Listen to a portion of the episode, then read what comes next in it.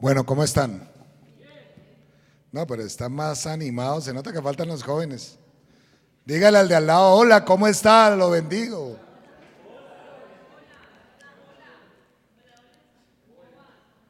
Bendiga al que está al lado, dígale con todo el amor, lo quiero. Bueno, hoy los jóvenes están y les mandamos un saludo, están en la sede, están en, reunión, ellos de acción de gracias, ellos ya se creen grandes, entonces los dejamos ser grandes. Y, y están allá reunidos, hay cerca de unas 20, 25 personas, entonces los bendecimos allá. Están arrancando ellos. Eh, también saludamos a los que están viéndonos por Facebook y los que nos van a ver más tarde. Los bendecimos. Y comencemos. ¿Cómo cuando, cuando una persona se le dice que está desenfocada es por qué? ¿Cuándo qué, María C? MFDT, ¿qué es eso? ¿Qué más? Que está desenfocada, sí. ¿Qué más? ¿Qué más digo? Ahora no hablan. No ve con precisión. ¿Qué más? No está, no puede estar haciéndolo. Pero bueno, no está haciendo lo que tiene que hacer. Toda esta semana llevaba orándole al Señor que predicar y ayer recibí una llamada de, Oscar y, y me compartió algo que me parece importante que compartamos hoy. Y hablando con mi esposa, le estaba compartiendo, y ella me decía, eso es ser desenfocado. Lo que tú quieres predicar es ser desenfocado. Y eso le quiero compartir hoy. Entonces, Dígale al de al lado, espero que te enfoques esta tarde.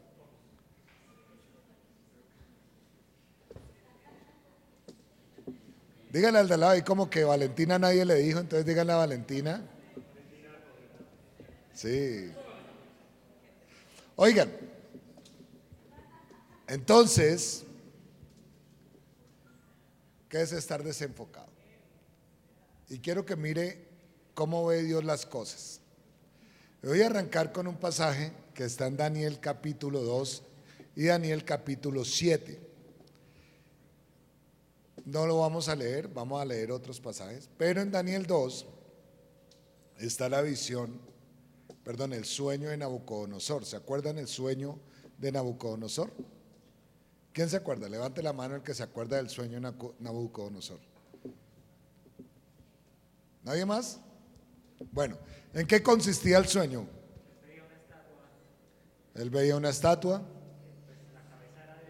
La cabeza era de oro. El pecho de ¿qué? De plata. Los muslos y el vientre de mezcla de hierro. ¿Y ustedes se acuerdan las palabras que utilizó Daniel para describir esa ese sueño de Nabucodonosor. Sí, pero hay una palabra. Veías una estatua que era, él puso una característica, que era majestuosa, que era impresionante. En Daniel 7 hay una visión que Dios le da a Daniel. La visión que Dios le da a Daniel es cuatro animales y específicamente el último animal, salvaje y hediondos. Eran, no eran majestuosos, eran salvajes y eran completamente impresionantes. Eran bestias salvajes.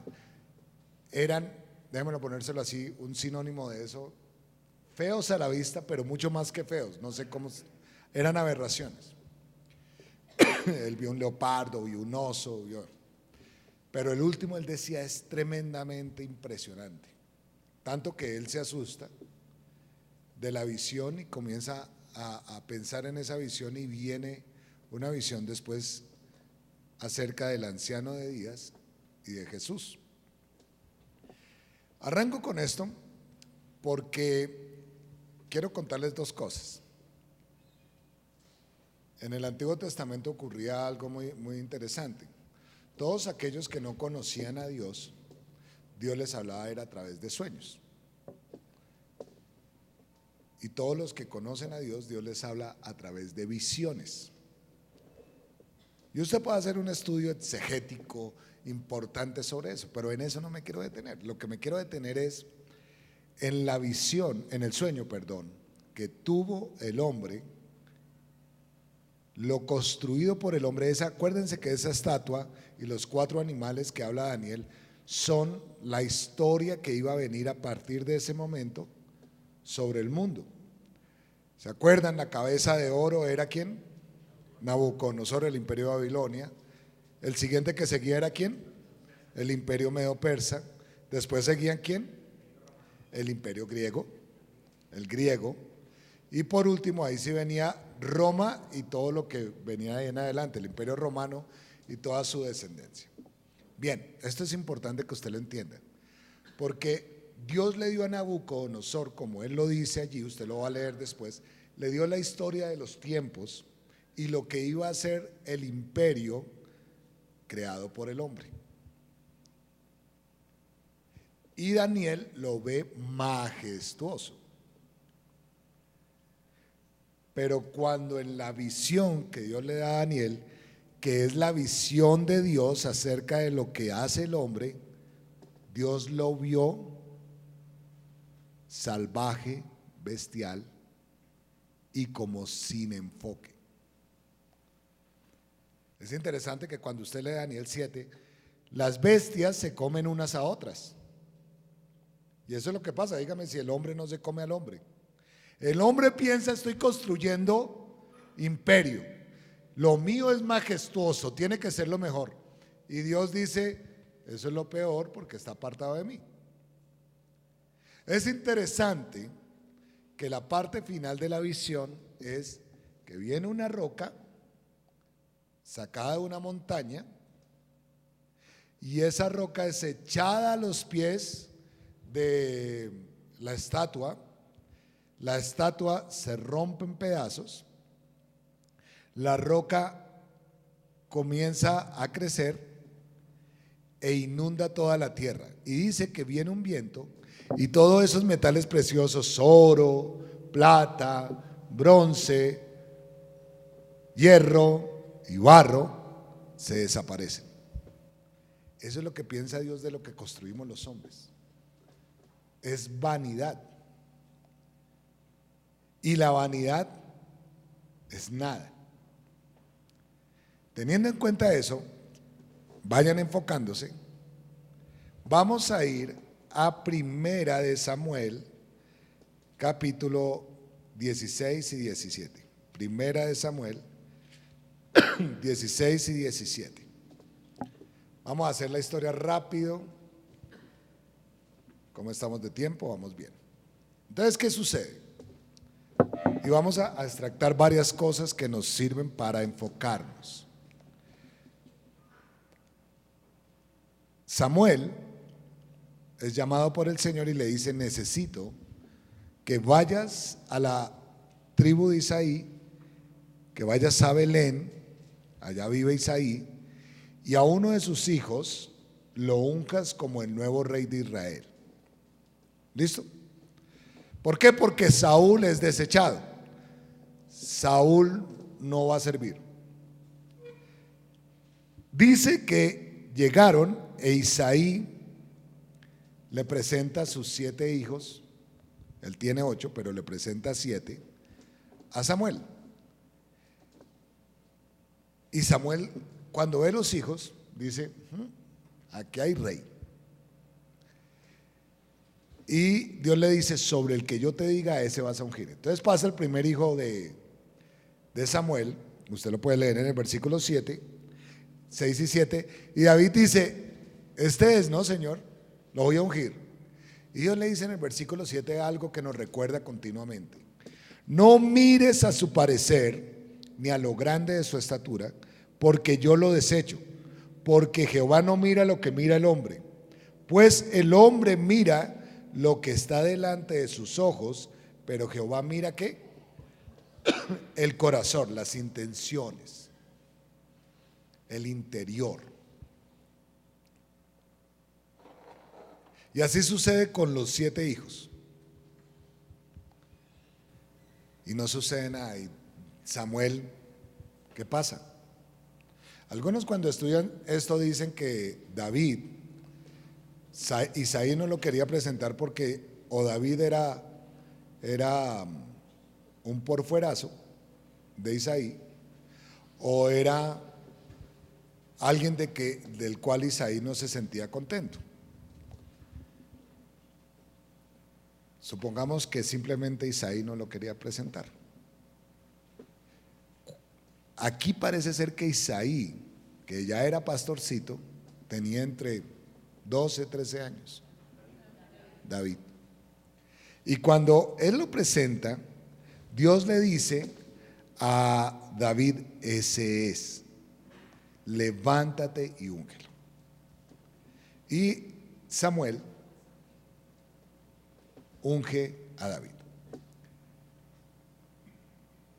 Imagínense la sorpresa de los otros siete. ¿Qué pasó acá? Al niñito de la casa, al último, fue al que ungieron.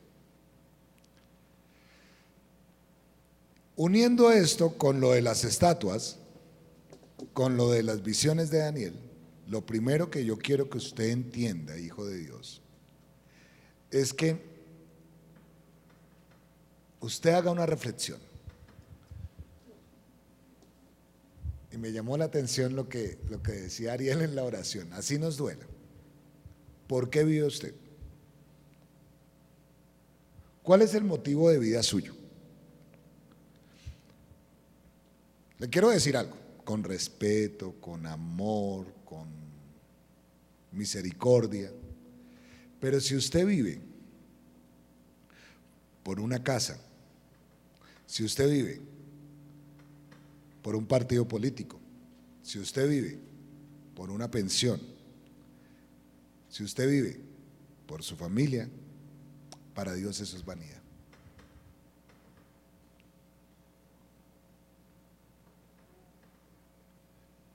Muchos trabajan por tener una pensión. El problema que hay ahorita es y mi pensión. Claro. Y estamos peleando por eso. No queremos que otros se roben nuestra pensión. Pero, pero el punto es, ¿eso es la vida? ¿Qué es la vida? Si usted y yo somos cristianos, ¿de quién dependemos?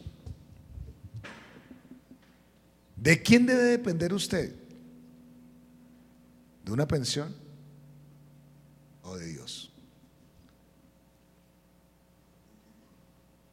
En Estados Unidos en el año 2008, cuando hubo la famosa gran, la segunda gran depresión, como ellos la llaman, lo triste fue que los bancos crearon una burbuja inflacionaria tan grande que muchas, muchas, muchas personas perdieron su pensión. Muchos se suicidaron porque perdieron, comillas, el trabajo de toda su vida. Su enfoque estaba en el dinero que se iban a ganar, que trabajaron honestamente durante toda su vida por una pensión.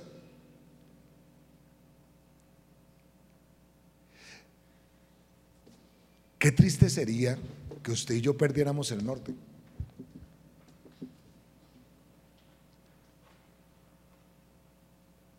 ¿Usted, ¿Usted vive por el dinero o vive por Dios? Y de por Dios, se lo quiero decir.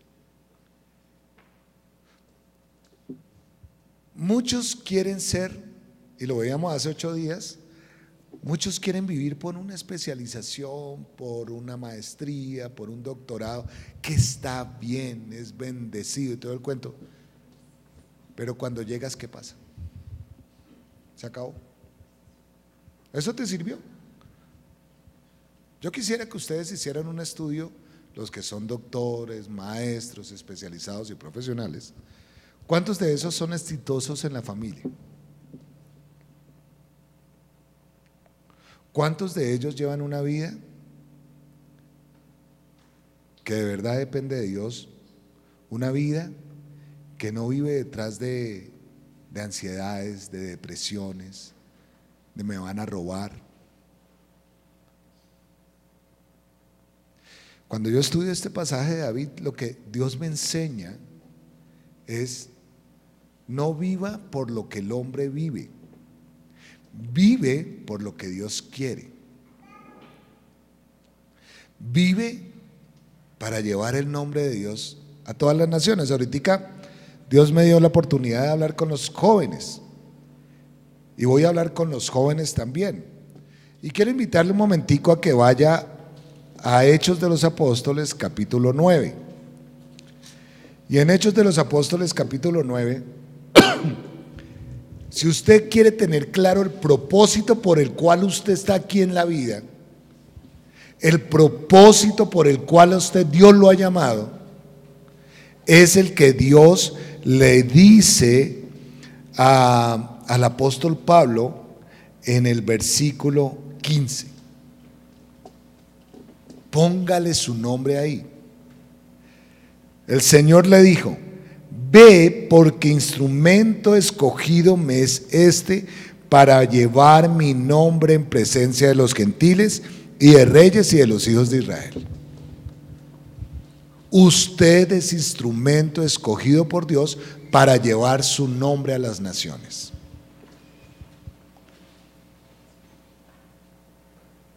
Entonces cuando yo entiendo esto, que yo soy instrumento de Dios para llevar su nombre, pues lo lógico es que me tengo que alinear con lo que Él dice.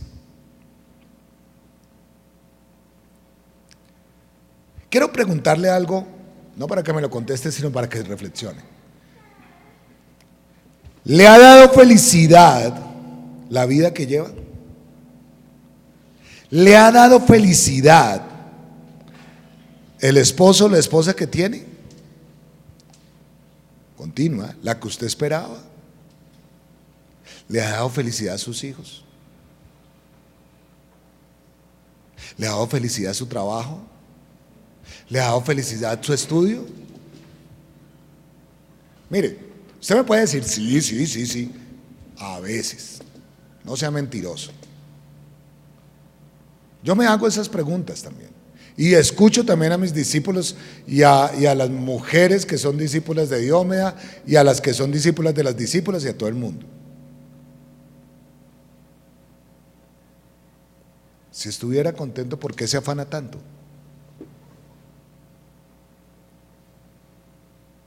¿Me hago entender? Es que nos desenfocamos. Pensamos que la felicidad está en eso. No. Es vano. Es una vanidad. ¿Sabe qué? Cuando usted llega a los 50, 60 años y usted voltea para atrás, ¿Por qué nos dan las crisis de los 40 a los hombres y las crisis de la mediana edad a las mujeres? Porque voltean atrás y dicen, todo esto para esto. Ahí se rió Giselle, ya le dio.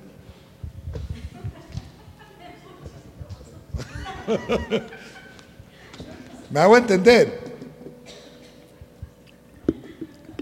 Porque muchas veces nosotros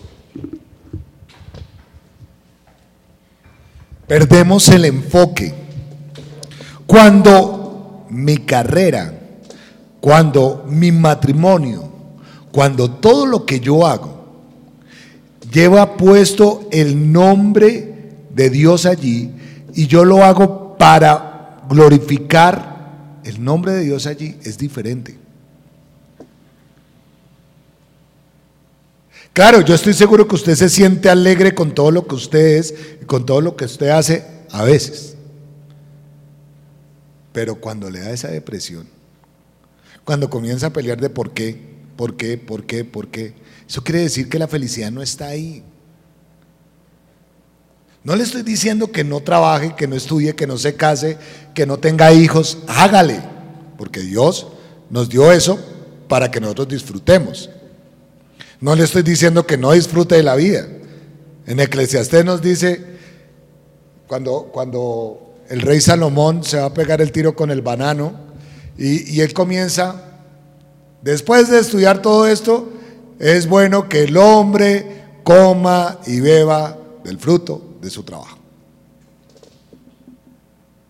Y punto. Pero ¿se acuerdan cómo termina Eclesiastés? ¿Cómo? Todo es vanidad, pero ¿se acuerdan cómo termina Eclesiastés? ¿Qué dice el, qué dice el, ¿cómo es que se llama? Él tiene un nombre ahí, ¿cómo es que? Eh, sí, sí, ese, pero. Acuérdate desde los días de tu juventud de tu creador. Miren, Dios no lo quiera, pero ahí dice, es muy caso, ¿no? Cuando te falten los dientes, cuando no puedas caminar, etcétera, etcétera, acuérdate siempre.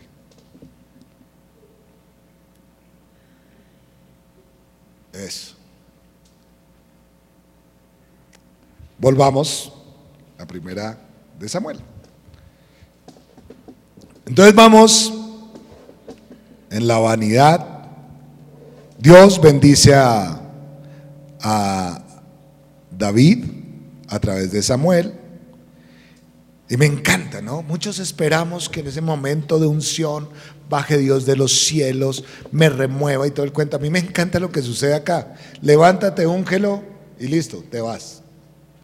Yo creo que todos los hijos de Isaí quedaron y, bueno, ungieron este y qué más. y no pasa nada más. Ahora entra un proceso para David. David es preparado y todo el cuento. Y vamos al capítulo 17.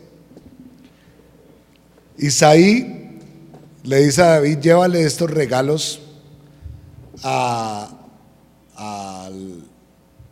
jefe del ejército donde están tus hermanos, porque en el versículo 2 y 3, 1, 2 y 3 nos cuentan que hay una pelea tremenda entre los filisteos e Israel. ¿Sí o no? Y entonces están, aquí están los filisteos y allá están los del pueblo de Dios. Y llegaba todos los días Goliat durante 40 días y 40 noches y comenzaba a gritar, ¿saben qué israelitas ustedes no sirven para nada? Vengan y peleen conmigo, manden uno. Vengan, decidamos esto acá en batalla. Vamos a darnos en la jeta.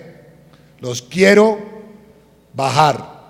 ¿Quién se quiere venir? Y 40 días y 40 noches diciendo, ¿sabe qué? Su Dios no sirve de nada. Su Dios no, no los defiende de nada. Ese cuento de que los sacó de Egipto no sirvió de nada. Para vivir encuevados todo el tiempo. Yo me imagino a Goliat, un man de casi 3 metros de alto. 40 días y 40 noches diciéndole a usted, no sirve para ni miércoles. Los hijos de Isaí, los duros, los papitos, los grandes, los fortachones, estaban escogidos en el ejército de, de Saúl. Y entonces ellos están allí. Y recuerden, entonces David, ese chiquitico de golpe ya tenía unos dos o tres años más de experiencia en el pastoreo.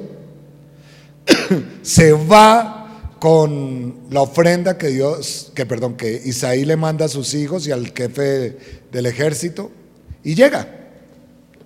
Y él cuando llega se sorprende al ver a toda la partida del pueblo de Dios asustado y escuchar al Goliat echar pestes de Israel y sobre todo echar pestes de Dios.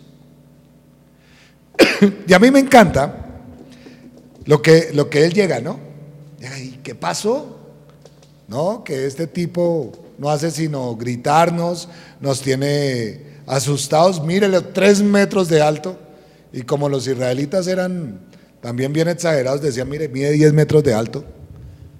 Eran bien, parecían, ¿qué parecían? Ah, bueno.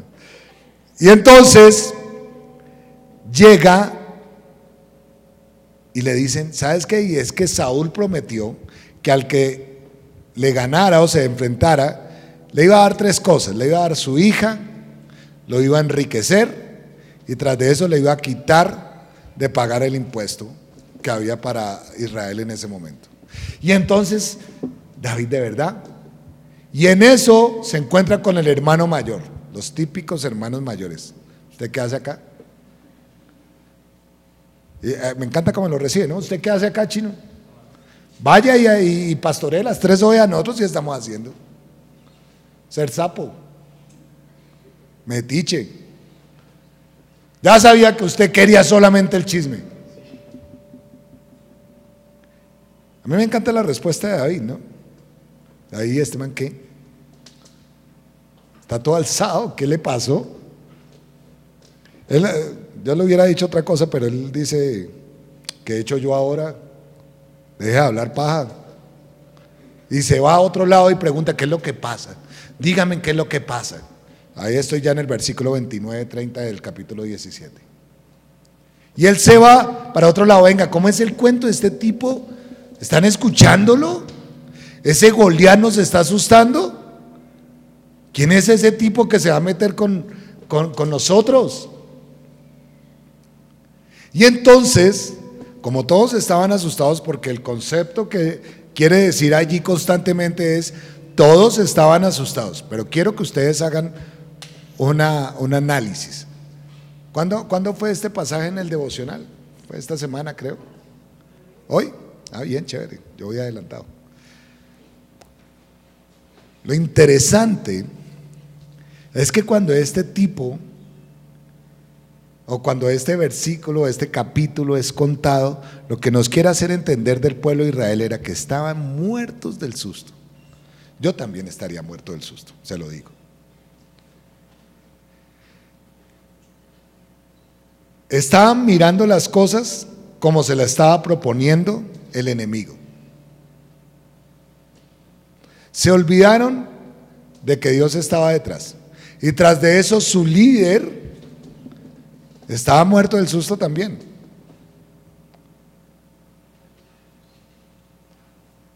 Estaban asustados. Muy parecido a lo que sucede hoy en día. Me dejan abrir un paréntesis acá.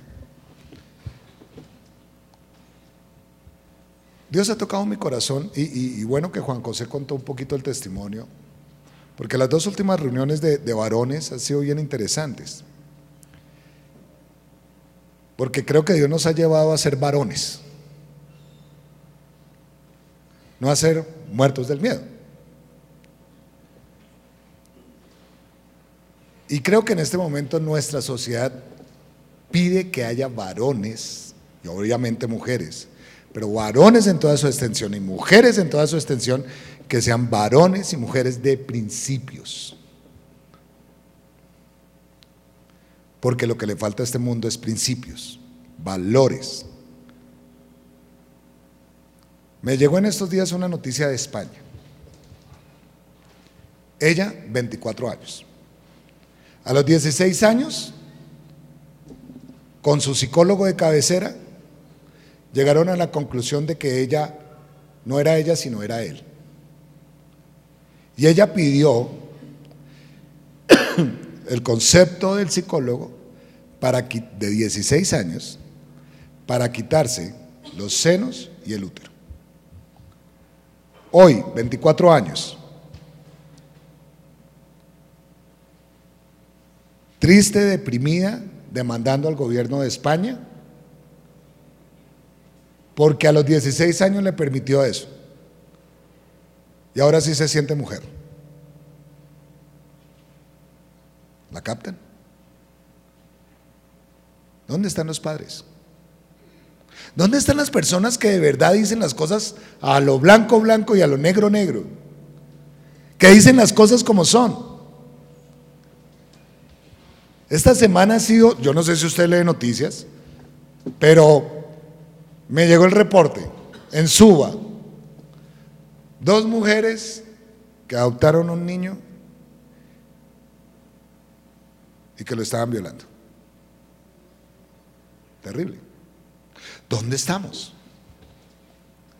Este mundo necesita de usted y de mí. No necesita que nos asustemos, necesita que usted y yo digamos la verdad como es. No le va a gustar a la gente. No es que comencemos a patear a todo el mundo, ¿no? Y arranquemos como el hermano, el tío o el primo montañero de Suso, ¿no? ¡Ole, llegué yo acá! A pelear. No, Quiere decir que Dios quiere que usted y yo sentemos lo que tenemos que sentar. Yo no sé si usted sabía esto, pero si yo le pregunto de, lo que, de la última canción de Shakira y Carol G y de Piqué, la saben. Así nos enreda el mundo. Nos enreda el mundo.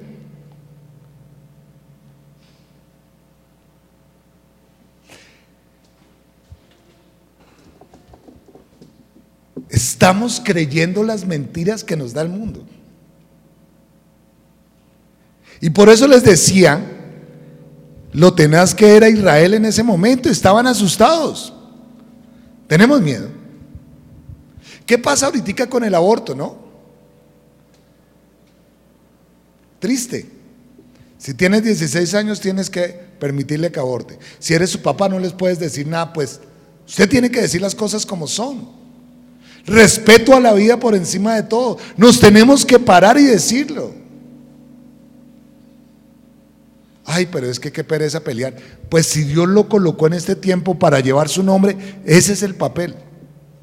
La pregunta es, hijo de Dios, ¿está dispuesto?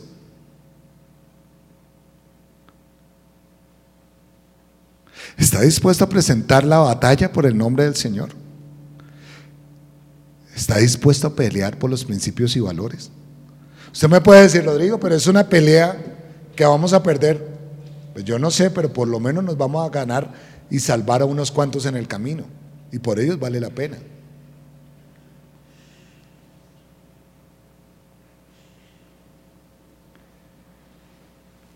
Cerremos capítulo. Está David y lo llevan a donde Saúl, porque le cuentan a Saúl. Y Saúl manda, venga, tráigame a, David. Y David le dice, versículo 32, algo que me parece chévere. Y en, en, la Reina Valera no dice tan chévere como en la traducción viviente, pero dice, no desmaye el corazón de ninguno a causa de él. Tu siervo irá y peleará con ese filisteo. Yo le hago una pregunta. ¿No será el momento en que Dios le está pidiendo a usted que se levante y defienda el nombre de Dios. ¿No será el momento en que Dios le está diciendo a usted, levántate porque yo estoy contigo y proclama mi mensaje? Y acá le hago una pregunta. Y miremos cosas. Las personas cuando lo ven a usted, ven a Jesucristo. Las personas cuando lo ven a usted, ven que usted anuncia el mensaje de Jesús. ¿Hace cuánto que no comparte de Cristo a las personas, a su vecino, a su vecina, al estudiante? ¿Hace cuánto que usted por lo menos no coloca en su estado de WhatsApp, en su estado de yo no sé qué de red social, por lo menos un versículo bíblico? No, pero es que ¿qué dirán? Vea, quítese el qué dirán. La gente está esperando por usted.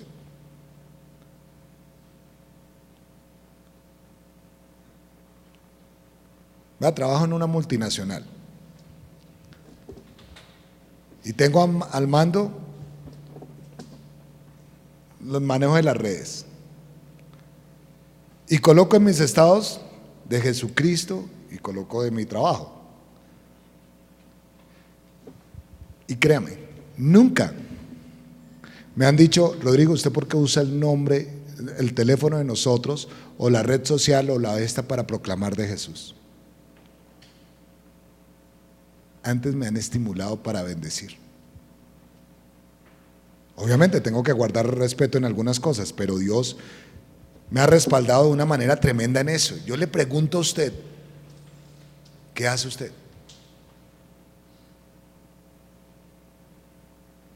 Si hay tolerancia, va a haber también tolerancia para usted.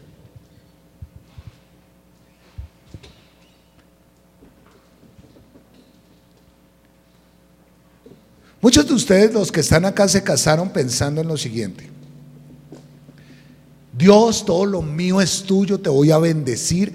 Abro mi casa para compartir de Jesús. El lugar donde yo estoy va a ser tuyo. Abro mi lugar. Y yo le hago una pregunta, ¿su casa está haciendo una casa para bendecir a Jesús? ¿De verdad su carro, lo que usted tiene, proclama el nombre del Señor Jesús? Son, son preguntas. Cuando usted viene a la iglesia, llega tarde o temprano. Tan solo con ese detalle. Voy a contar algo que me dijeron los de alabanza. Qué frustrante es cuando nosotros comenzamos y no ver sino a 5 o Yo tan solo por porque ellos no se frustren estoy con ellos.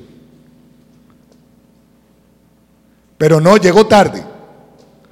Es que Rodrigo el trancón, pues si usted sabe que va a haber trancón los salga un poquito más temprano. Organice su día. Ahí usted demuestra quién está en primer lugar. ¿Cómo fue que dijo Ariel? Así es dura, yo sé. Pero es que yo creo que, yo creo en dos versículos que no están en la Biblia. El que quiere besar busca la boca y la esposa del César no solamente tiene que serlo, sino aparentarlo. Todo mi ser tiene que respirar al Señor. Y sigo, entonces llega David a donde Saúl Y Saúl dice, ¿sabe que yo no creo en usted, hermano? Tengo dudas, es que usted es, perdóneme una, una, una medio salida. Usted es muy culicagado, hermano. Y entonces David dice, no, no se preocupe, hermano.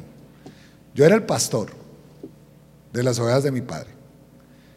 Y cuando venía un león o cuando venía un oso, yo los arrebataba de la boca y si me tocaba abrirle la boca, lo hacía.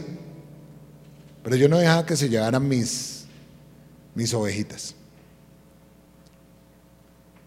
Y como que eso nada más le confirmó a Saúl que ese era el hombre. Entonces Saúl dijo, listo, como ninguno sale, por lo menos este que salga a pelear porque el nombre de Israel está quedando en lo malo y el nombre de Dios nada. Y yo pregunto, ¿y Saúl por qué no fue? No, pero Entonces Saúl hizo algo. Pues para que el chino vaya a paliar bien, démosle la, el vestido mío. Y recuerde que el único que tenía, esto estamos, para que usted sepa historia, en este momento estamos saliendo de la edad de, de, de piedra, por decirlo así, y entrando a la edad de bronce. Esto es así. Y ellos, los israelitas, estaban atrasados. Y llega David dice, yo con esto no puedo, porque le, dan la vestidura de Saúl, ropas, casco de bronce y la coraza. Y David dice, esto es lo que yo quiero. No, trata de arrancar y dice, no, pierdo. Con esto no. Es como Dios diciéndonos a nosotros, entiendan no es en sus fuerzas, no es como ustedes quieran, es como yo les diga. Y me encanta el, versículo que viene ahí en adelante, el 39 al final dice, y David echó de sí esas cosas. Digo, no, no, no, no. Y dice cuatro cosas. Versículo 40, toma su callado en la mano, escoge cinco piedras lisas del arroyo que estaba cerquita, las metió en el salco pastoril y cogió su onda. Cuatro cosas. Y créanme, a mí me, le compartí a Oscar, le dije a Oscar, vea Oscar, este versículo me llegó. Esto tiene que ser el cristiano.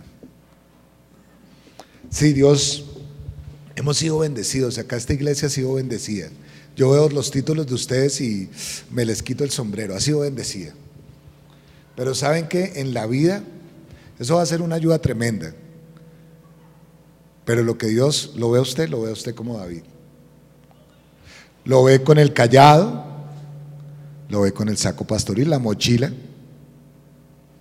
lo ve con la onda y las piedras.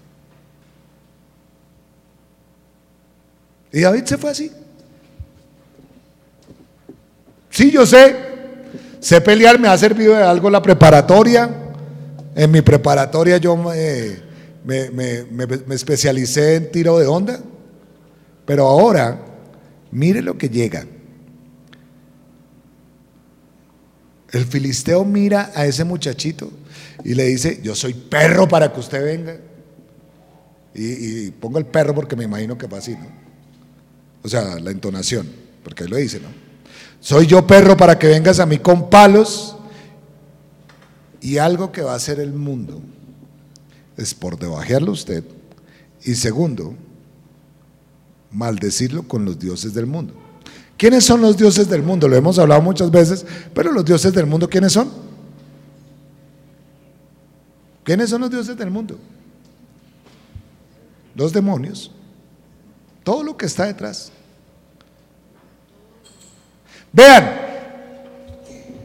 llega y lo maldice. ¿Cuántos de nosotros hemos sido maldecidos? ¿Cuántos de nosotros nos han gritado? Pero me encanta el enfoque de David.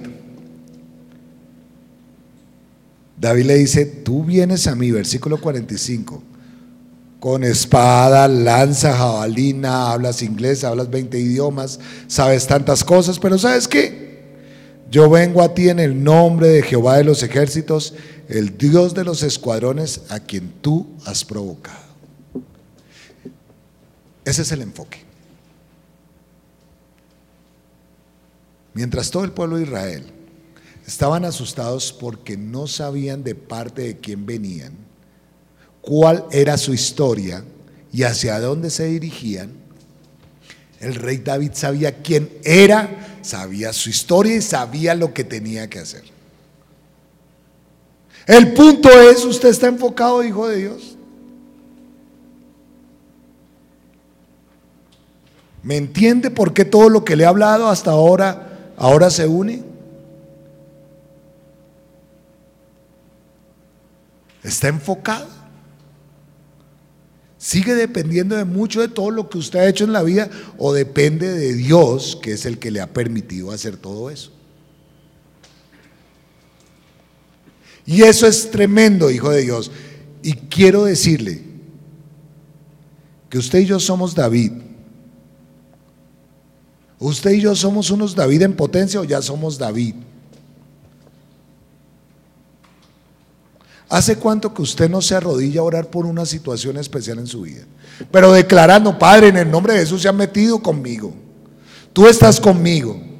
Padre, en el nombre de Jesús están atacando la niñez, están atacando la juventud. Me meto a defenderla en el nombre de Jesús. Padre, mis vecinos necesitan que mi casa sea abierta. Yo la abro en el nombre de Jesús. Todos los que están acá han pasado por un ministerio de jóvenes, o la gran mayoría. ¿Y por qué antes iban a predicar y ahora no? ¿Qué les pasó en el camino? Es que ya soy viejito. No es que ya soy gerente de una empresa. No es que ya soy el CEO de, esta empresa. No, créame a Dios, el mismo ímpetu, el problema suyo y el problema mío y el problema de muchos hijos de Dios es que pierden el enfoque.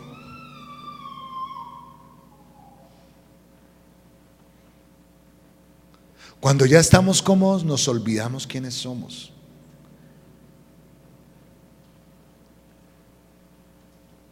Cuando escuché en este momento, yo pensé, yo dije, uy, se van a tocar esa canción. Eh, cuando arrancaron, arrancaron tocando muy similar a el, Días de Elías, es muy similar ahí el inicio, por lo menos lo percibí yo así, a Somos el pueblo de Dios. O por lo menos como tocó la, la introducción. Y yo dije, van a tocarla. Pero tocaron Días de Elías, no tiene nada de malo. Bien, oraron por eso. Pero lo que quiero decir es nos olvidamos quiénes somos. Nos olvidamos quiénes somos. Usted me puede decir, Rodrigo, pero yo tengo que salir a trabajar para que mis hijos coman. Sí, yo no le niego. Esa es su responsabilidad como papá. pero también su responsabilidad como papá es enseñarle a sus hijos la palabra de Dios. Y no se olvide que su responsabilidad como papá y como mujer también tiene una responsabilidad social. Y es llevar el mensaje a los demás.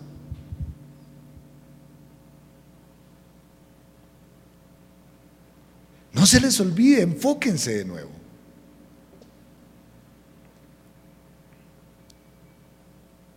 Que no nos pase como le pasó a la generación que llegó de Israel, conquistó la tierra prometida, se estabilizaron y jueces, creo que es 2.10, dice, y se levantó después de esta generación una generación que no conocía.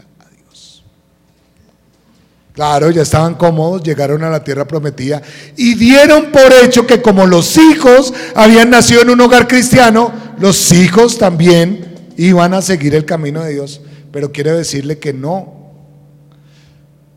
Dios no tiene nietos. Dios tiene que hijos. Y si Dios tiene hijos, ¿usted le va a dar la mayor oportunidad a sus hijos de llegar a los caminos de Dios? Pero de usted depende enseñarle principios y valores de acuerdo al Señor. Es interesante que en Deuteronomio 6, del 4 al 9, Dios dice, oye Israel, oye familia, el Señor tu Dios uno es. Y lo amarás con toda tu fuerza, con todo tu corazón, con toda tu mente. Y hablarás de estas palabras a tus hijos. Y las enseñarás cuando estés en la casa. Y grabarás en los postes mis palabras.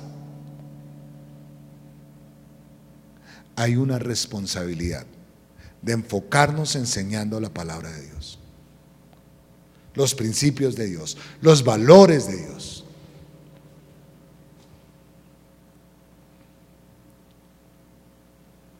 Y créame, esto es mensaje de Oscar.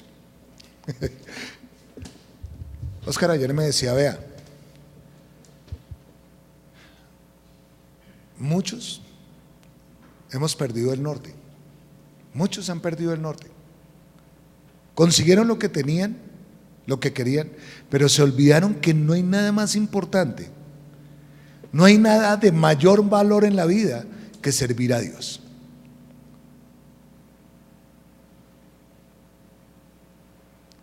Y me hizo esta reflexión. Piensa en los hijos de Isaí. Los hijos de Isaí también conocían a Dios.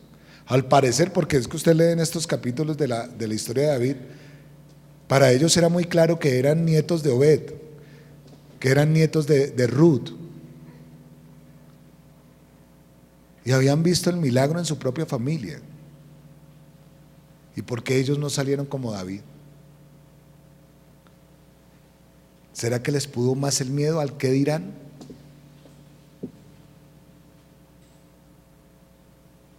El jueves tuve una bendición gigante. Me llevaron a una casa, conocí a un cliente y me llevó a su casa, vecinito ahí de, de mi presidente. Divina la casa, preciosa. Me llevó a conocer todo lo que tenía. Me invitó a almorzar, uy, delicioso. Comida de mar, sabrosa, rica. Y yo pensaba para mis adentros, Este tipo es muy brillante. Y de verdad es muy brillante. Me enseñó demasiado. Fue una especialización en una de las áreas que, para mí muy importantes. Le aprendí a cómo ser emprendedor. Bueno, un resto de vainas que me enseñó y que le agradezco a Dios y se lo dije a él. Pero Dios, ¿cuál es tu enfoque?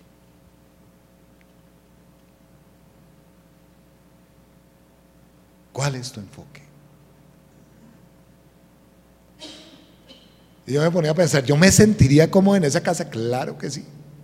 ¿Me sentiría como alrededor? Claro que sí. Y yo le dije al Señor, chévere poder hacer una célula ahí.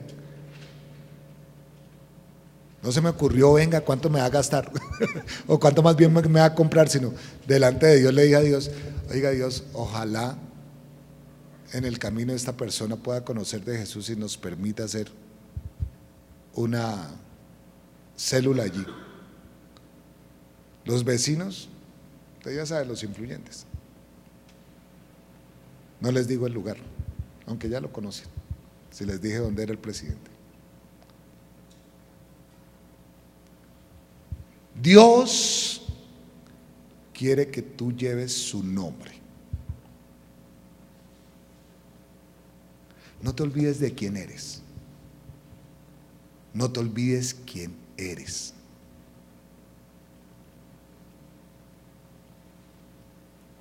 ¿Se acuerdan una de las primeras canciones de Juanes? Cuando estaba en equimosis, cuando, me hablaba, cuando hablaba como puro paisa, el ejercicio. Ama la tierra en que naciste. ¿Ya se acuerda o no? Y muchas canciones de nuestra época de juventud decía, decían algo similar a esto. No te olvides quién eres. No te olvides quién eres. David no se olvidó quién era.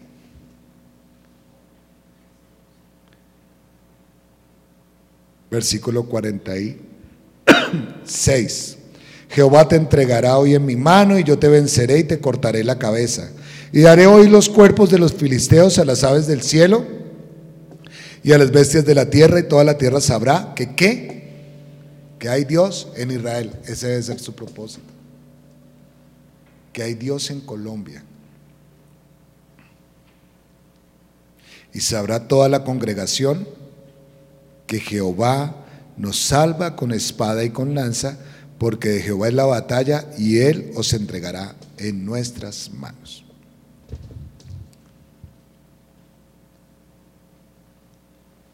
A veces somos muy pseudo románticos, porque si fuéramos románticos la haríamos toda, por ese que nos ama. Pero Dios sí está esperando que esta generación, usted y yo no somos el futuro, usted y yo somos el hoy. La pregunta es, ¿usted quiere ser la generación que de verdad lidere? ¿Usted quiere ser la generación que de verdad sea usada por Dios para ser la sal y la luz de esta tierra?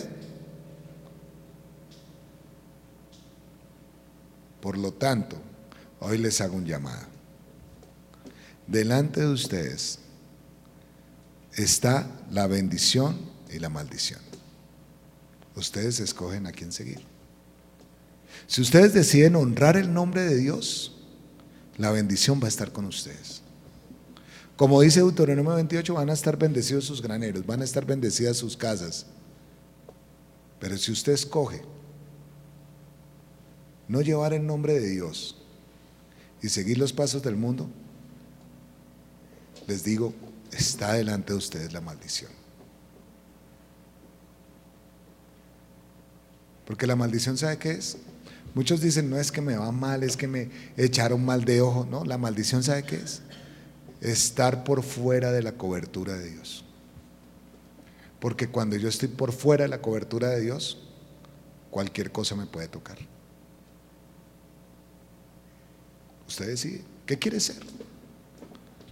¿Por quién quiere vivir? ¿Por qué quiere vivir? Usted se lo